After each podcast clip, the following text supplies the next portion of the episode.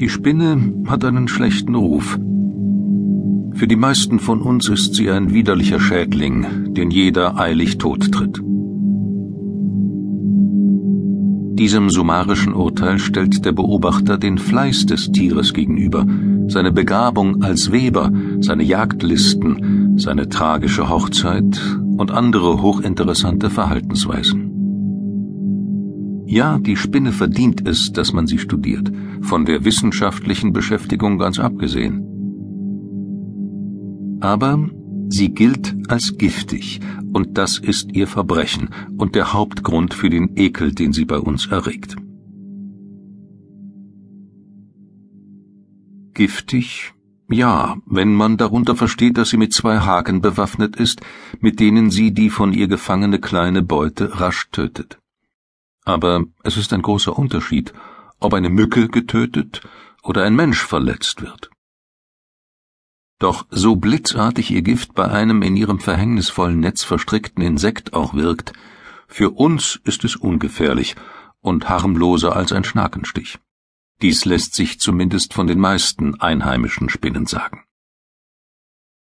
Manche freilich sind zu fürchten, besonders die Malminiatte, der Schrecken der korsischen Bauern. Ich habe gesehen, wie sie sich in Ackerfurchen setzte, ihr Netz spannte und sich mutig auf Insekten stürzte, die viel größer waren.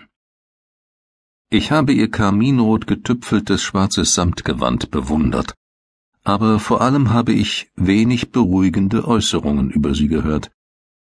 In der Gegend von Ajaccio und Bonifacio gilt ihr Biss als sehr gefährlich, ja manchmal als tödlich. Das sagt der Landmann, und nicht immer wagt der Arzt es zu bestreiten. In der Umgebung von Peugeot, nicht weit von Avignon, reden die Bauern voller Entsetzen von Terridium lugubre. Nach ihren Aussagen hat ihr Biss schlimme Folgen. Die Italiener haben die Tarantel schlecht gemacht. Ihr Biss rufe bei den Betroffenen Zuckungen und Tanzwut hervor. Gegen den Tarantismus, so heißt diese Krankheit, helfe Musik, sie sei das einzige Heilmittel. Man hat dafür eigene Melodien notiert, die besonders lindernd wirken.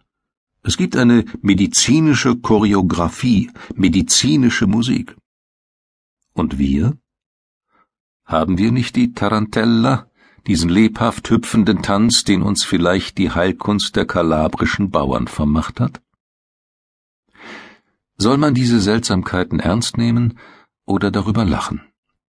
Nach dem wenigen, das ich gesehen habe, zögere ich. Nichts sagt uns, dass ein Tarantelbiss bei schwachen, leicht beeinflussbaren Menschen kein Nervenleiden hervorruft, welches Musik lindert. Nichts sagt uns, dass heftiges Schwitzen infolge raschen Tanzens nicht die Beschwerden verringert, indem es deren Ursachen vermindert.